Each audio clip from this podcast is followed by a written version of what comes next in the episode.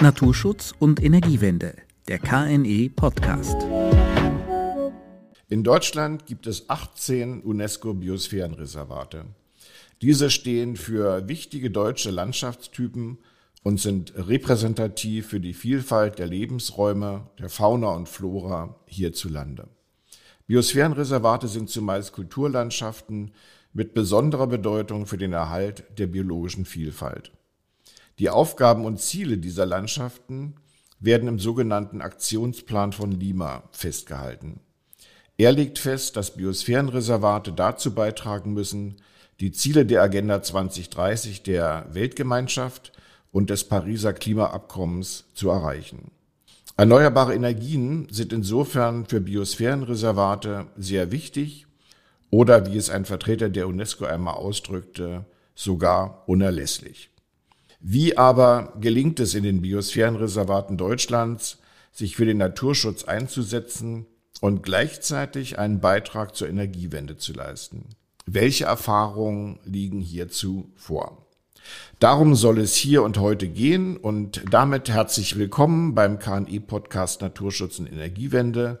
Mein Name ist Dr. Thorsten Renal-Erke und mein heutiger Gast ist Dr. Gerhard Mörsch, Geschäftsführer des Zweckverbandes Biosphärenreservat Bliesgau, der mir aus Blieskastel zugeschaltet ist. Herzlich willkommen, Herr Dr. Mörsch. Ja, guten Tag. Vielen Dank für die Einladung. Herr Dr. Mörsch, vielleicht stellen Sie unseren Zuhörerinnen und Zuhörern zunächst einmal das Biosphärenreservat Bliesgau vor. Seit wann gibt es das Biosphärenreservat und was ist das Einzigartige und Unverwechselbare der Landschaft und des Naturraums Bliesgau, der allerdings nicht in Gänze zum Biosphärenreservat gehört?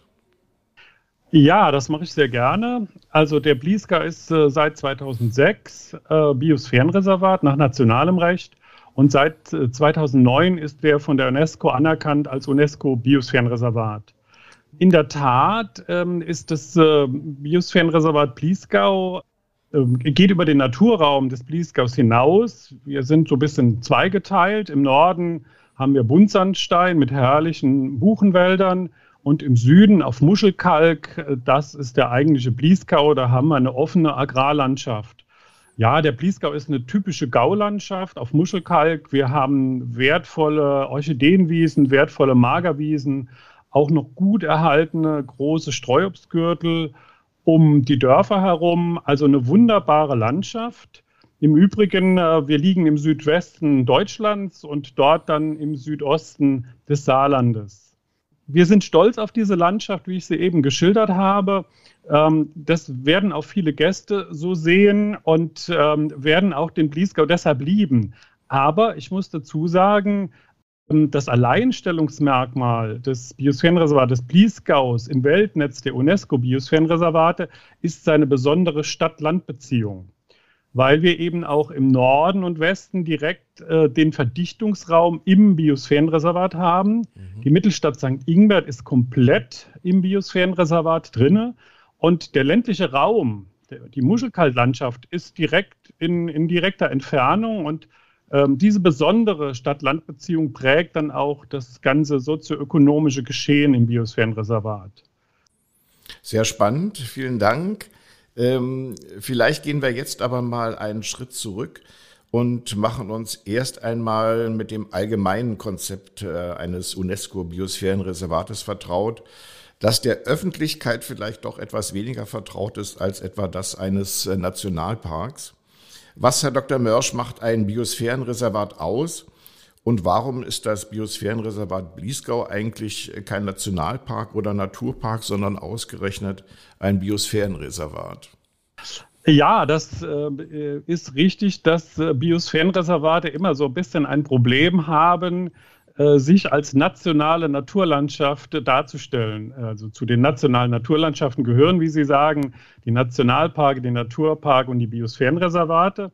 Ich äh, fange mal so an, dass äh, von der UNESCO-Auszeichnung her die Biosphärenreservate Modellregionen sind für nachhaltige Entwicklung. Das heißt, genau dieses Thema Nachhaltigkeit und das Bemühen um eine nachhaltige Entwicklung, das macht uns aus.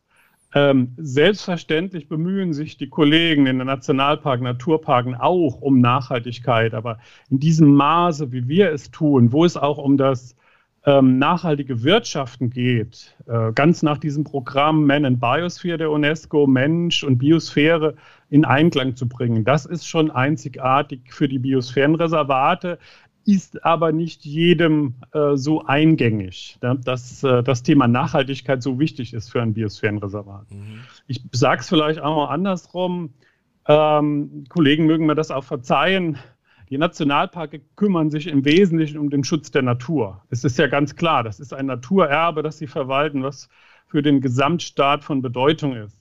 Bei den Naturparks geht es eher um Landschaft und diese Landschaft auch touristisch zu vermarkten und äh, durch Tourismus Wertschöpfung in die Region zu bringen. Und wie gesagt, bei den Biosphärenreservaten geht es um das Zusammenleben zwischen Mensch und Natur und da einen Einklang zu finden im Sinne einer nachhaltigen Entwicklung auch für die Zukunft.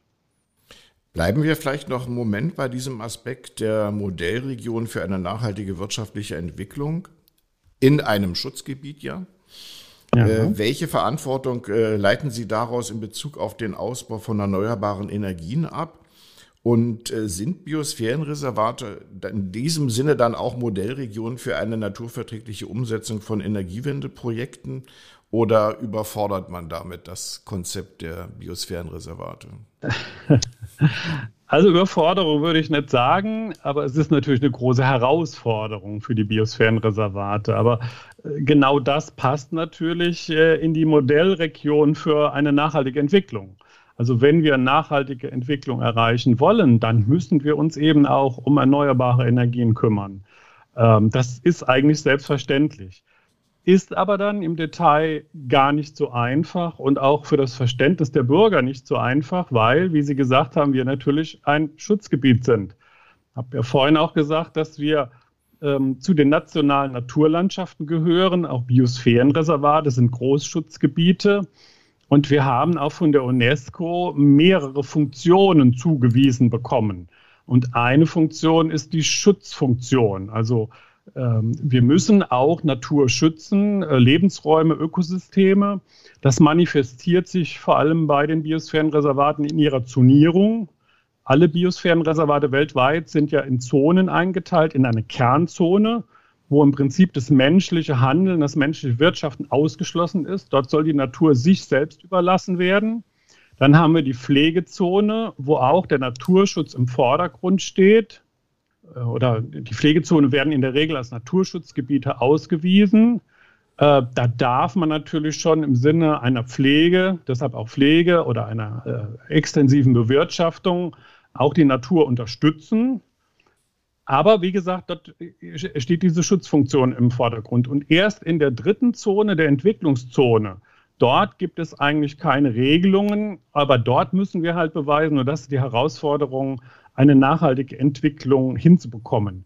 Und gerade dann in dieser Entwicklungszone Zone muss es auch um das Thema erneuerbare Energien gehen, weil zu einer nachhaltigen Entwicklung gehört auch dazu, wie, wie kann ich Energie nachhaltig erzeugen. Aber aufgrund der unterschiedlichen Funktionen, wir haben auch noch eine Logistikfunktion, also Forschung, Monitoring, Bildung für nachhaltige Entwicklung, sehen viele Menschen nur diese Schutzfunktion. Das heißt, sie sehen auch das Biosphärenreservat als ein großes Naturschutzgebiet. Und wir haben gerade in der Diskussion ähm, vor diesem Hintergrund um erneuerbare Energien in der Bevölkerung die Meinung, ja, Moment, wir sind ja ein Biosphärenreservat, das müsst ihr alles verbieten, das kann ja gar nicht sein dass wir in einem Schutzgebiet hier Windkraftanlagen oder Freiflächenphotovoltaikanlagen aufbauen. Ne? Und ihr seid ja auch die UNESCO, ihr könnt das auch verbieten. Ne? Und das ist einfach falsch. Ähm, wir sind eben kein Schutzgebiet im Sinne, dass wir ein reines Schutzgebiet sind, sondern wir sind Modellregion für nachhaltige Entwicklung. Und da muss ich eben auch über erneuerbare Energien sprechen können, muss sie auch verwirklichen letztendlich. Und das ist natürlich die große Herausforderung. Sie sprachen von Kernzonen. Kernzonen sind ja sozusagen Wildnisgebiete. Gibt es da eine Kernzone oder mehrere? Also erstmal kann man so sagen, dass Kernzonen eigentlich Wildnisgebiete sind. Wie gesagt, die menschliche Nutzung, das menschliche Handeln sollen außen vor bleiben. Im Idealfall ist es tatsächlich eine Kernzone. Da gibt es das sogenannte Spiegelei-Modell. Ja, die mhm. Kernzone in der Mitte ist das Eigelb und außen herum das Eiweiß äh, ist im Englischen eher die, die Pufferzone, Bufferzone, also die Pflegezone. Und dann ganz außenrum, da kann man machen, was man will, ähm, im Sinne einer nachhaltigen Entwicklung. Aber wir sind ja alle in Deutschland ähm, sehr dicht besiedelte Kulturlandschaften, sodass die eigentlichen Naturflächen immer nur kleinflächig verteilt sind. Also wir im Biosphärenreservat Bliesger haben zehn Kernzonen. Okay. ähm. Die müssen mittlerweile, gibt es Regeln dazu, äh, mindestens 50 Hektar groß sein, um auch diese mhm. Funktion als Kernzone ungestört sich entwickeln zu können, auszuüben und tatsächlich auch als Wildniszone zu gelten, wobei wild, echte Wildnisgebiete beginnen, glaube ich, erst ab 700 Hektar zusammenhängend. Gut, dieses Zonenkonzept ist natürlich auch äh, von Bedeutung sicherlich für die Umsetzung von erneuerbaren Energienprojekte. Ich äh, habe jetzt gelesen, im Saarland sollen nach äh, Aussage von Wirtschafts- und Energieminister Jürgen Barke äh, Natura 2000 Gebiete, Naturschutzgebiete sowie Kernzonen der Biosphäre Bliesgau und der Nationalpark für die Ausweisung von Windenergieanlagen ausgenommen werden. Was im Umkehrschluss heißt, dass die äh, Pflegezone und die Entwicklungszone für erneuerbare Energienprojekte geöffnet sind. Und da würde uns natürlich interessieren, wie diese Öffnung für Energiewendeprojekte im Zweckverband diskutiert wird. Ist man darüber erfreut? Oder? Also wenn es stimmt, was Sie jetzt sagen, dass der Herr Barke da auch die Pflegezonen öffnen will, sind wir dann natürlich überhaupt nicht erfreut. Das wird auch nicht gehen. Ähm, ich weiß, Herr Barke ist sehr rührig. Das Saarland hat, glaube ich, auch noch einen kleinen Nachholbedarf, äh, was Windenergie angeht. Aber ich äh, wüsste jetzt nicht, dass er tatsächlich auch an die Pflegezonen äh, gehen will. Wir haben im Moment die Vorbereitung ähm, eines Gesetzentwurfs, ähm, das saarländische Flächengesetz, wo also dieses 2-Prozent-Ziel der Landesfläche, ähm, die vorgesehen ist oder bereitgehalten werden muss für Windenergie. Aber da ist nach wie vor die Kernzone und die Pflegezone des Biosphärenreservates außen vor. Also wir haben auch von unserem UNESCO ähm, ein, ein Positionspapier über das Thema, wie gehen wir in Biosphärenreservaten mit erneuerbaren Energien um. Und dort ist ganz klar, dass die Kernzone und die Pflegezone frei bleiben muss von technischen Anlagen zur Gewinnung erneuerbarer Energie. Ich hoffe und gehe auch davon aus, und da würden wir uns auch dafür einsetzen, dass das so bleibt. Wir haben aber immerhin 78 Prozent unserer Fläche in der Entwicklungszone. Und in die Entwicklungszone, die ist offen für erneuerbare Energien. Ähm, ich sage zwar auch immer dort, ich, ich kann nicht an jedem Platz eine Windenergieanlage errichten, weil ich in der in der Entwicklungszone auch natürlich naturschutzrelevante Flächen habe die ich beachten muss. Natura 2000 Fläche, ich muss die Abstandsfläche zum besiedelten Bereich beachten. Äh, ja, also ich muss alle öffentlichen Belange, alle Naturschutzbelange, der ja auch ein öffentlicher Belang ist, prüfen und kann dann in der Entwicklungszone Flächen ausweisen und kann sagen, da, das sind meine Konzentrationsflächen, da könnten auch Windenergieanlagen sein. Also nochmal, das ist möglich und ist eigentlich auch für Biosphärenreservate selbstverständlich in der Entwicklungszone. Und das ist auch das, was wir der Bevölkerung näher bringen sollen und müssen. Ähm, Biosphärenreservate sind keine Schutzgebiete, in denen erneuerbare Energien ausgeschlossen sind per se, sondern wir haben hohe Ansprüche an diese Anlagen, an die erneuerbaren Energien. Und in der Entwicklungszone und nur in der Entwicklungszone kann ich mir da was überlegen. Da können auch erneuerbare Energien oder Anlagen dazu installiert werden. Sie sagten eben äh, 78 Prozent Entwicklungszone. Ja. Das heißt, dann sind wahrscheinlich drei Prozent Kernzonen und 19 Prozent Pflegezonen. Genau. So ja, genau. Also wir haben ja in Deutschland äh, 40 Anerkennungs- und Evaluierungskriterien und eines sagt, mindestens drei Prozent der Flächen müssen Kernzone sein und Kern, ein anderes sagt, äh, Kernzonen und Pflegezonen zusammen müssen mindestens 20 Prozent sein. So, wir haben ein bisschen mehr als 20 Prozent, insofern umgekehrt, dann 78 Prozent ist Entwicklungszone. Genau. Gut, dann würde ich sagen, gehen wir jetzt etwas genauer in die konkreten Prozesse. In welchem Umfang äh, hat das Biosphärenreservat konkret mit erneuerbaren Energien schon zu tun? Soll verstärkt Windenergie ausgebaut werden oder doch lieber Solarenergie? Und hier vielleicht auch lieber die Dachsolarenergie als die Freiflächensolarenergie. Wie sieht es also konkret aus in der Bliesgau? Also, wir sind im Bliesgau, was Windenergieanlagen angeht, sehr zurückhaltend. Das liegt ja an unserer wunderbaren, schönen Muschelkalklandschaft.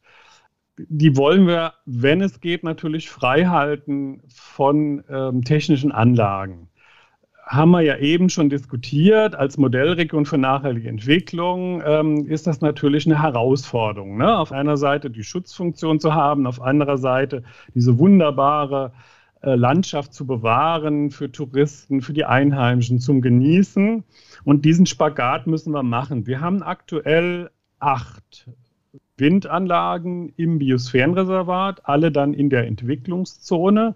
Das sind einmal drei Anlagen, einmal vier Anlagen, die in jüngerer Zeit gebaut worden sind durch ein, ein großes Energieunternehmen. Und eine Anlage, die ist, glaube ich, schon ähm, seit Anfang der 80er Jahre im Biosphärenreservat. Also da waren wir noch gar kein Biosphärenreservat. Die wurde inzwischen auch ähm, repowered ähm, ist aber immer noch eine der kleinen Anlage. Das ist ein privater Unternehmer aus der Region. Ja, und ähm, meine Meinung ist, dass wir uns um erneuerbare Energien kümmern müssen und dass auch weitere Windenergieanlagen im Biosphärenreservat Bliesgau errichtet werden müssen. Wir wollen uns ja auch beteiligen an einer nachhaltigen Energiegewinnung.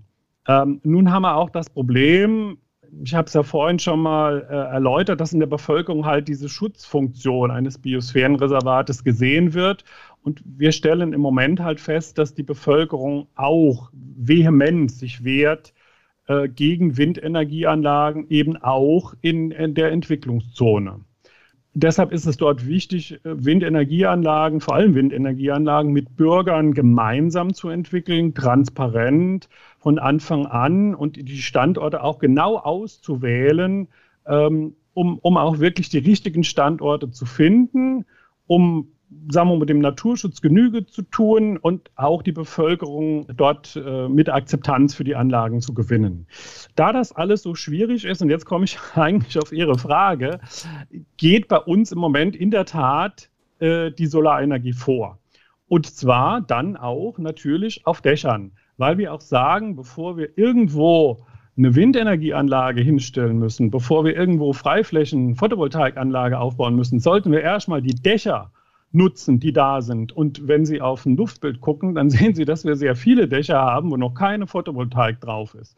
Und das ist auch so eine Kampagne, die wir gegenüber der Bevölkerung gefahren haben und gesagt haben, also wenn die Diskussion um Windenergieanlagen, Photovoltaik, Freiflächenanlagen so schwierig ist, dann könnt ihr aber selbst was tun. Ihr könnt selbst euren Teil zum Klimaschutz leisten und zu erneuerbaren Energien. Guckt mal auf euer Dach ob das nicht geeignet ist. Deshalb haben wir vor zwei Jahren das sogenannte Solarkataster, Bliesgau Solarkataster aufgelegt. Das äh, ist luftbildbasiert und da kann jeder Hauseigentümer, jede Hauseigentümerin kann ihr Dach ansehen, kann äh, schauen, wie es geeignet ist. Und wir haben einen ganz intelligenten Rechner da auch hinterlegt, äh, sodass man verschiedene Varianten ausrechnen kann, auch in Kombination mit Elektromobilität, ähm, sodass die Bürger im Prinzip Gefallen finden sollten an der Photovoltaik, an Solarenergie und auch selbst was tun können. Und äh, was wir auch sehen, äh, dass wir sehr große Flächen haben in Gewerbe- und Industriegebieten, wo einfach die großen Hallen frei sind von Photovoltaik. Das kann nicht sein. Auch da planen wir im Moment eine Kampagne, dass wir Firmen anschreiben und sie daran erinnern und auch Bilder aus dem Solarkataster zeigen, dass sie sehr viele Möglichkeiten haben, Photovoltaik aufs Dach zu bringen. Das heißt, das wäre schon mal die erste Leistung, die wir tun äh, können, um ähm, eben einen höheren Anteil erneuerbarer Energien an der Stromerzeugung zu haben. Und wenn es dann nicht reicht, wovon ich natürlich ausgehe, äh, den Energiebedarf zu decken, dann denken wir an Photovoltaik-Freiflächenanlagen. Auch das geht in der Entwicklungszone. Das muss man zwar auch wieder standortbezogen genau betrachten. Da haben wir aber im Saarland einen Vorteil. Es gibt nämlich ähm, eine Verordnung äh, zur Anlage von Photovoltaik auf ähm, landwirtschaftlich genutzten Flächen, auf Ackerflächen auch. Da wurden vorher ähm, diese ganzen Vorranggebiete für Naturschutz, für Landwirtschaft, rausgezogen und die Flächen, die in der Nutzung übrig geblieben sind, die werden in dieser Verordnung dargestellt, dass man dort Photovoltaik-Freiflächenanlagen bauen kann. Das ist das nächste. Und dann natürlich in der dritten Stufe oder in der weiteren Stufe würden wir natürlich auch äh, Windenergieanlagen begleiten, die dann an den passenden Standorten mit Beteiligung der Bürger dann auch errichtet werden können. Wenn ich es jetzt richtig verstanden habe, ist es aber im Moment so, dass Sie jetzt noch keine Freiflächen-Solarparks haben. Doch, wir haben zwei große Freiflächen-Solarparks. Eine, die ist schon mindestens zwölf Jahre am Netz. Äh, die liegt sogar mitten in einem Natura 2000 Gebiet. Ähm, das war ein glücklicher Zufall, dass es halt in unserem Muschelkalkgebiet mal früher ein Kalkbergwerk gab, das Kalkbergwerk Gersheim. Und das ehemalige Betriebsgelände konnte von einem Naturschutzverband gekauft werden. Und weil es eben ehemalige Betriebsfläche war, wie gesagt, außenrum alles Natura 2000 Gebiet, haben wir uns dort entschieden, mit dem Verband zusammen eine Photovoltaik-Freiflächenanlage zu bauen unter anderem um zu zeigen, dass diese moderne Technik auch mit höchstwertiger Natur ähm, einhergehen kann im Einklang. Also praktisch Biosphärenidee pur. Und in der Tat haben wir mittlerweile zwischen diesen Solarmodulen ähm, Orchideen stehen durch ein entsprechendes Smart-Regime. Wir haben äh, dort natürlich so Felsstrukturen des ehemaligen Bergwerks erhalten. Dort ist die schwarze Mörtelbiene vorhanden, verschiedene Schmetterlingsarten, die auf der roten Liste stehen. Also das ist so ein Paradebeispiel, das wir immer sehr gerne zeigen, dass Photovoltaik, Freiflächenanlagen auch mit äh, hochwertiger Natur zusammengehen. Und aktuell im Bereich des Hartungshofs in der Gemeinde Klein-Blittersdorf wurde jetzt eine große neue Photovoltaik-Freiflächenanlage errichtet, ähm, über 20 Hektar groß ist die. Äh, war mal eine Zeit lang die größte im ganzen Saarland. Mittlerweile ist sie von anderen überholt worden. Ich finde auch diesen Standort verträglich gewählt, weil er auf devastierten landwirtschaftlichen Flächen errichtet wurde. Und zwar wurden dort landwirtschaftliche Ackerflächen bei Starkregenereignissen im Sommer äh, vor ein paar Jahren äh, äh, zerstört. Da wurde der gesamte fruchtbare Oberboden abgetragen. Das heißt, die Flächen waren eigentlich für eine, für eine ertragreiche landwirtschaftliche Nutzung nicht mehr geeignet. Und man hat diese Fläche jetzt herangenommen, dort eine groß angelegte, über 20 Hektar große Photovoltaik-Freiflächenanlage zu errichten. Und nochmal, das passt auch in ein Biosphärenreservat. Sehr interessant. Dann äh, möchte ich gern weitergehen. Welche Rolle spielt der Zweckverband, wenn im Biosphärenreservat erneuerbare Energienprojekte äh, realisiert werden sollen? Wann und wie werden sie da einbezogen und unterscheiden sich die Planungs- und Genehmigungsabläufe eigentlich gegenüber Regionen und Kommunen außerhalb des Biosphärenreservates? Also gerade zum Letzteren kann ich nur sagen, also wir haben in einem Biosphärenreservat immer die gleichen Planungs- und Genehmigungsabläufe wie in anderen äh, Teilen des Landes äh, oder in den Kommunen auch. Also ich sage jetzt mal auch deutschlandweit. Äh, da sind die Biosphärenreservate nicht ausgenommen. Es gilt immer deutsches Recht und dann spezifisch auch das jeweilige Länderrecht. Wir haben es ja vorhin schon mal bei der Zonierung gesehen im Prinzip die Definition dieser Zonen, insbesondere auch der Kernzonen, ist das einzige, wo das Biosphärenreservat tatsächlich ähm, Einschränkungen definiert. Und insbesondere in der Entwicklungszone, da gibt es überhaupt keine Einschränkungen seitens der UNESCO, seitens des Biosphärenzweckverbandes. Und dort gelten natürlich die ganz normalen Planungsrechte, Baurechte, Baurecht gilt. Das ist auch das, was wir immer wieder auch der Bevölkerung sagen müssen, das Biosphärenreservat oder ein UNESCO-Biosphärenreservat hat keine Sonderrechte und kann auch nicht im Sinne eines Schutzgebietes gewisse Dinge besonders verbieten. Wie gesagt, außer in der Kernzone und auch ein Teil in der Pflegezone. Einfach nur zur Klarstellung und dann sind wir natürlich auch gebunden an die Planungshoheiten. In der Regel natürlich Planungshoheit liegt bei den Kommunen.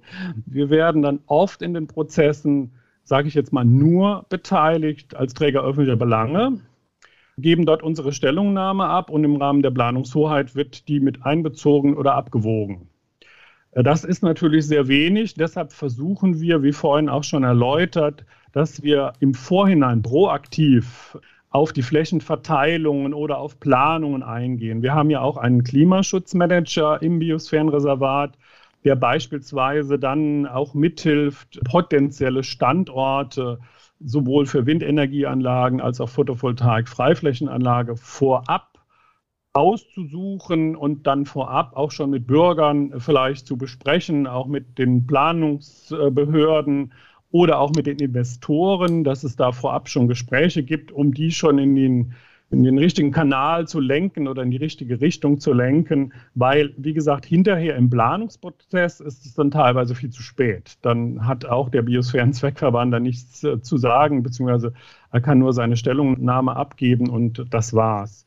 Und wie gesagt, ansonsten bringen wir uns immer auch in Moderationsprozesse natürlich an, um äh, diese Thematik, weil wir, wie gesagt, nochmal eine nachhaltige Entwicklung für die Zukunft erreichen wollen. Ja, Sie haben schon gesagt, dass Sie äh, auch ein wichtiger Akteur sind im Rahmen von Energiewendeprojekten, zumindest also, dass Sie Stellungnahmen abgeben können. Da würde uns natürlich nochmal interessieren, auf welche Interessenslagen Sie da generell so stoßen. Äh, welche Forderungen werden denn so an, an Sie herangetragen? Einerseits äh, von der Politik, haben wir vorhin schon ein bisschen zitiert, nicht? Also aus mhm. Kernzone, Pflegezone raus, ja, die anderen auch nutzen.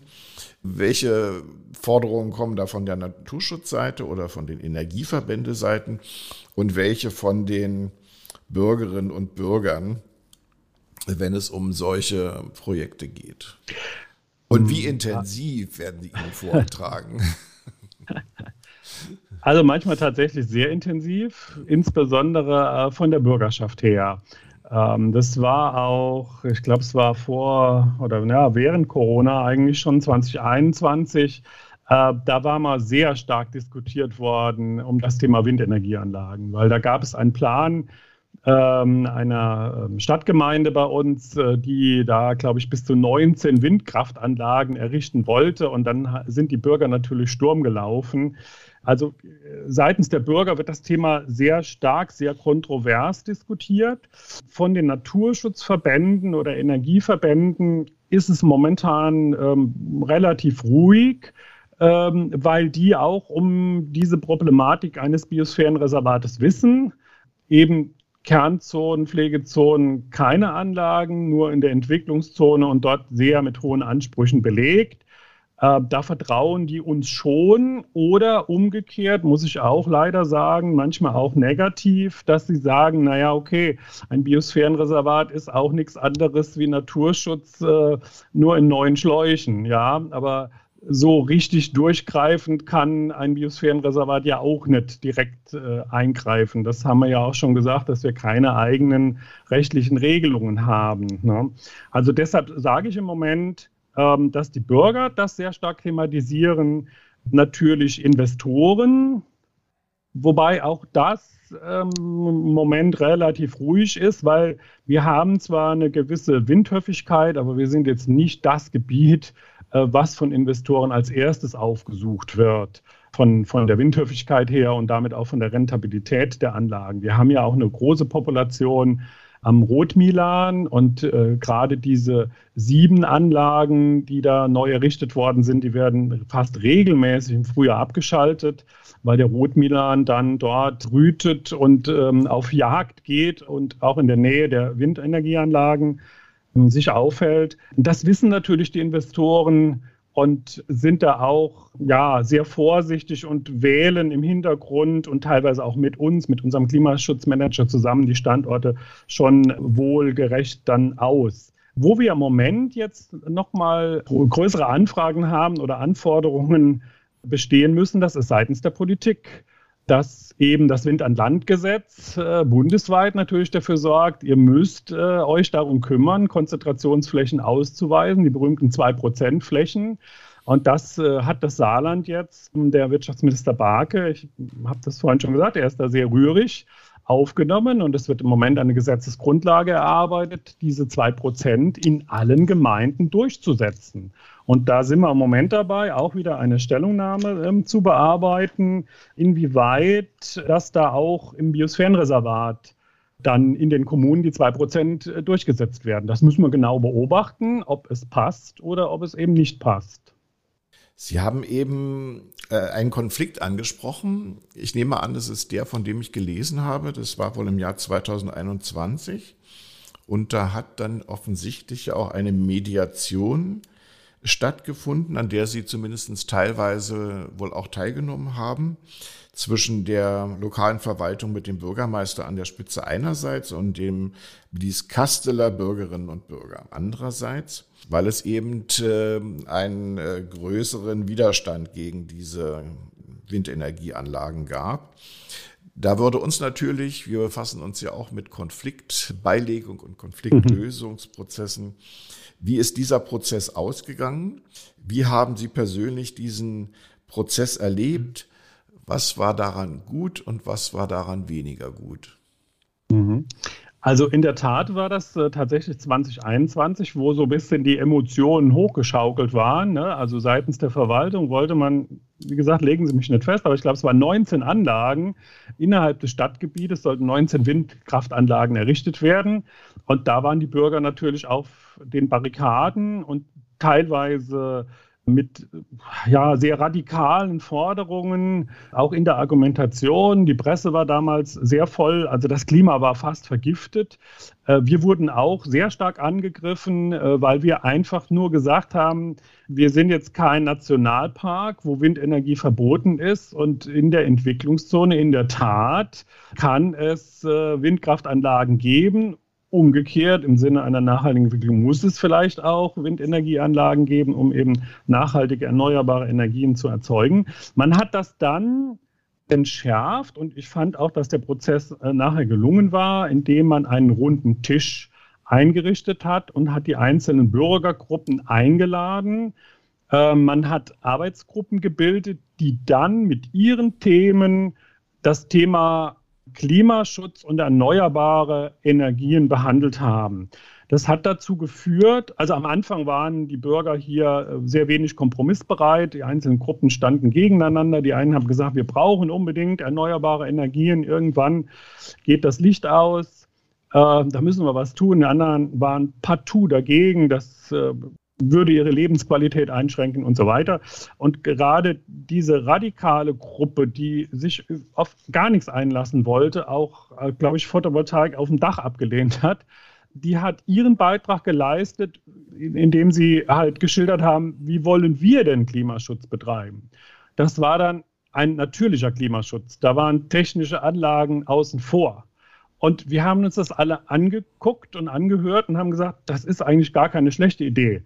Das wird natürlich nicht reichen, um ähm, den Energiebedarf der Zukunft zu decken, aber es ist ein Beitrag, zumindest A, CO2 zu fixieren, aus der Atmosphäre herauszuholen und andererseits auch über das Thema Biomasse, Biomassenutzung und aus äh, erneuerbare Energien aus Biomasse zu gewinnen. Das heißt, diese Gruppe war plötzlich wie man im Saarländisch so schön sagt, estimiert. Ne? Also die, die hatten Anerkennung, weil sie ihre Ideen einfach vortragen durften. Und am Schluss kam es dann tatsächlich zu einem Ausgleich, dass alle wieder miteinander reden konnten. Und man hat überlegt, was kann man für die Stadt Biskastel denn tun? Wie kriegen wir es denn hin, vielleicht nicht die 19 Windanlagen zu bauen, vielleicht nur drei oder vier? Wo setzen wir denn hin? Und wie können wir auch parallel vielleicht diesen natürlichen Klimaschutz betreiben, der ja übrigens momentan ja von der Bundesregierung auch wieder natürlich entsprechend ähm, propagiert wird. Also es war ein sehr schöner Prozess. Wir durften da auch mitmachen, haben auch ein bisschen mediativ äh, gewirkt, ähm, haben auch nochmal, wie ich es ja vorhin auch schon gesagt habe, die Rolle des Biosphärenreservates äh, dargestellt. Wir haben auch den Bürgern den Zahn gezogen, wir könnten alles verbieten oder wir würden die UNESCO-Anerkennung verlieren, wenn wir Windräder jetzt bauen. Ähm, das hat aber dazu geführt, dass jeder so Verständnis für den anderen hatte.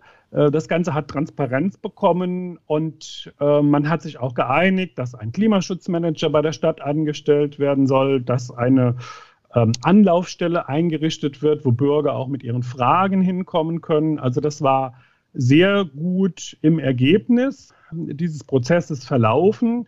Allerdings muss ich sagen, die Umsetzung ist das natürlich nochmal eine andere. Ja, wie soll ich das sagen? Da gab es eben auch Dinge, dass verwaltungsseits das zu langsam ging, vielleicht auch Teile blockiert worden sind. Äh, also diese Anlaufstelle gibt es eben bis heute noch nicht. Das ist natürlich schlecht, wenn man dann nach so einem runden Tisch hinterher das nicht verwirklicht. Was die Stadt Biskastel aber jetzt angehen will, dass tatsächlich ein Klimaschutzmanager ange, äh, eingestellt werden soll. Dass, äh, momentan sind sie dabei, ein Vorklimaschutzkonzept zu, zu erarbeiten und sie sind ganz engagiert dabei, ein Wärmekonzept oder Wärmekonzepte für verschiedene Stadtteile zu erarbeiten. Und innerhalb dieser Wärmekonzepte soll dann auch wieder erneuerbare Energie einfließen, insbesondere dann über Biomasse. Und das war eigentlich eine schöne Entwicklung, vor allen Dingen, dass man die Bürger ernst genommen hat, dass sie sich ernst genommen gefühlt haben und dass man auch vor allem wieder miteinander reden konnte. Ja, wenn ich Ihnen jetzt die Frage stelle, was man aus diesem Prozess äh, lernen kann, dann läuft es wahrscheinlich auf das schon ein bisschen banal klingende Schlussfolgerung hinaus. Viel Transparenz und ja. frühzeitige Einbeziehung der Bürgerinnen und Bürger. Ja, so sieht es aus. Also das war ein Punkt, den ich da auf jeden Fall gelernt habe. Das ist auch das, was die UNESCO uns ähm, immer ins Gebetbuch schreibt. Also wenn wir in der Entwicklungszone technische Anlagen errichten für erneuerbare Energien, dann mit möglichst hohen Ansprüchen das umzusetzen. Also im Vorfeld genau zu gucken, wo sind die passenden Standorte, wo passt eine Windenergieanlage hin, wo berührt sie möglichst wenig andere Belange, auch die Belange der Bürger und ganz klar die Bürger frühzeitig einbeziehen, Transparenz schaffen, Bürger ernst nehmen, in ihren Bedenken ernst nehmen. Und ich glaube, dass es dann immer auch eine Lösung gibt, einen, zwei Standorte zu finden oder auch, wie gesagt, äh, erneuerbare Energien sind ja äh, breit gefächert, eben auch an andere erneuerbare Energien denken, die vielleicht in der einen oder anderen Ortschaft genau richtig sind. Da passt vielleicht das Windrad nicht hin, aber eine Biomasseanlage passt vielleicht super hin. Genau. ja, zum Abschluss noch eine Frage. Die Energiewende steht ja erst am Anfang. Wir haben noch, stehen vor hohen Herausforderungen. Sie haben es auch beschrieben, der Druck äh, von Seiten der Politik äh, nimmt zu. Mit welcher Entwicklung äh, rechnen Sie im Zusammenhang mit dem verstärkten Ausbau der erneuerbaren Energien in den nächsten Jahren? In Ihrem Biosphärenreservat? Und äh, welche Standards müssten eingehalten sein, damit erneuerbare Energienprojekte bei Ihnen naturschutzgerecht umgesetzt werden? Sehen Sie hier noch allgemeinen Regelungsbedarf auf der Bundesebene oder sind die allgemeinen Regelungen erstmal schon zielführend? Also was ich für die Zukunft sehe, ist auf jeden Fall, dass wir uns viel stärker äh, mit diesem Thema auseinandersetzen müssen. Also es wird ja ohne die erneuerbaren Energien gar nicht gehen, ohne die Energiewende wird es nicht gehen. Ähm, ich glaube, da hat sich auch in der Bevölkerung vielleicht der ein oder andere Gedanke geändert, vor allem nach der Ukraine-Krise. Ähm, der Krieg äh, dauert ja leider immer noch an. Ähm, da geht es ja auch ein bisschen um Energiesicherheit. Und meine Meinung ist, äh, das können nur erneuerbare Energien bieten. Und da müssen auch die Biosphärenreservate, muss ich ehrlicherweise auch sagen, auch für uns mehr tun. Also da wird schon mehr, mehr Ansprüche auf uns zukommen. Ähm, das wird Windkraft sein, natürlich, weil sie sehr effizient ist und da auch sehr viel mitgemacht werden kann. Wir müssen aber auch neue Wege gehen. Wir müssen die anderen erneuerbaren Energien, Biomasse und so weiter oder vielleicht beides in Kombination sehen. Da müssen wir uns stärker drum kümmern. Und ja, sagen wir mal so, also wir, wir sind es ja vom, vom täglichen Arbeiten gewöhnt, einen Einklang zu finden zwischen Mensch und Biosphäre.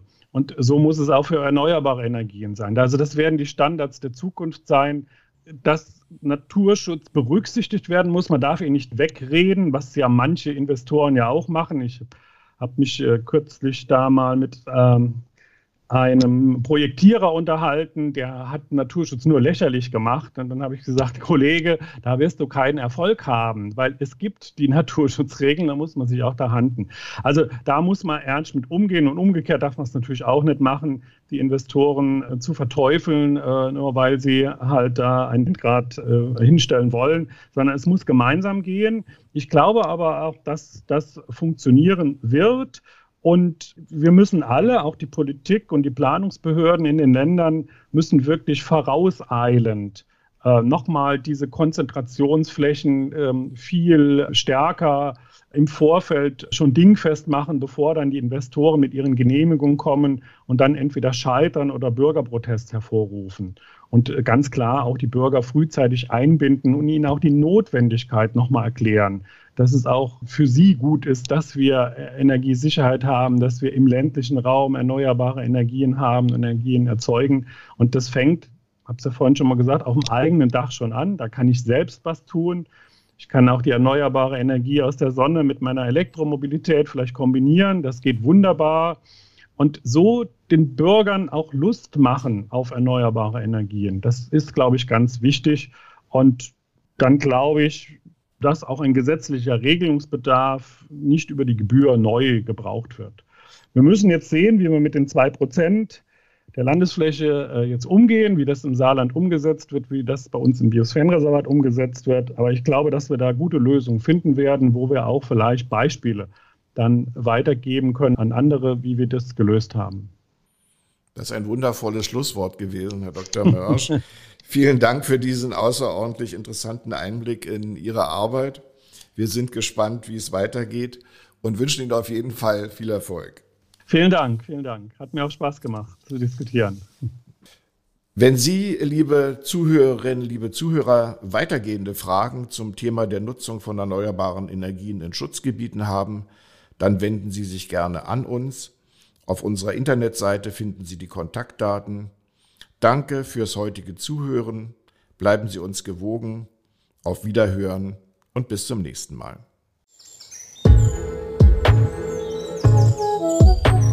Naturschutz und Energiewende, der KNE Podcast.